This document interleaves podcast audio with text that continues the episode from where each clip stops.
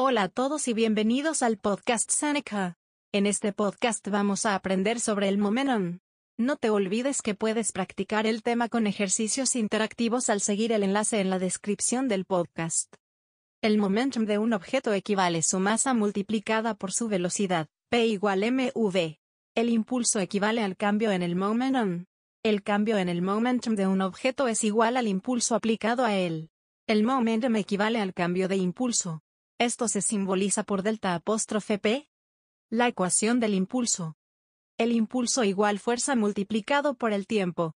En otras palabras, delta P igual igual equivale a fuerza multiplicado por el tiempo. La conservación del momentum. La ley de conservación del momentum dice que el momentum no puede ser creado o destruido. Entonces si dos objetos chocan, la suma de impulso antes de la colisión igual suma de impulso después de la colisión. El cambio en el momentum equivale a apóstrofe mv apóstrofe minus mu a apóstrofe donde m es masa, u es la velocidad inicial de un objeto, y v es la velocidad final de un objeto.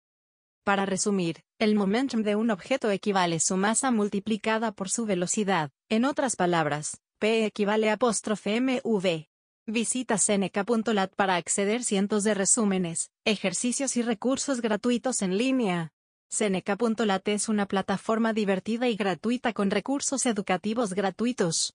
¿Puedes aprender dos veces más rápido en Seneca.lat? Visita Seneca.lat.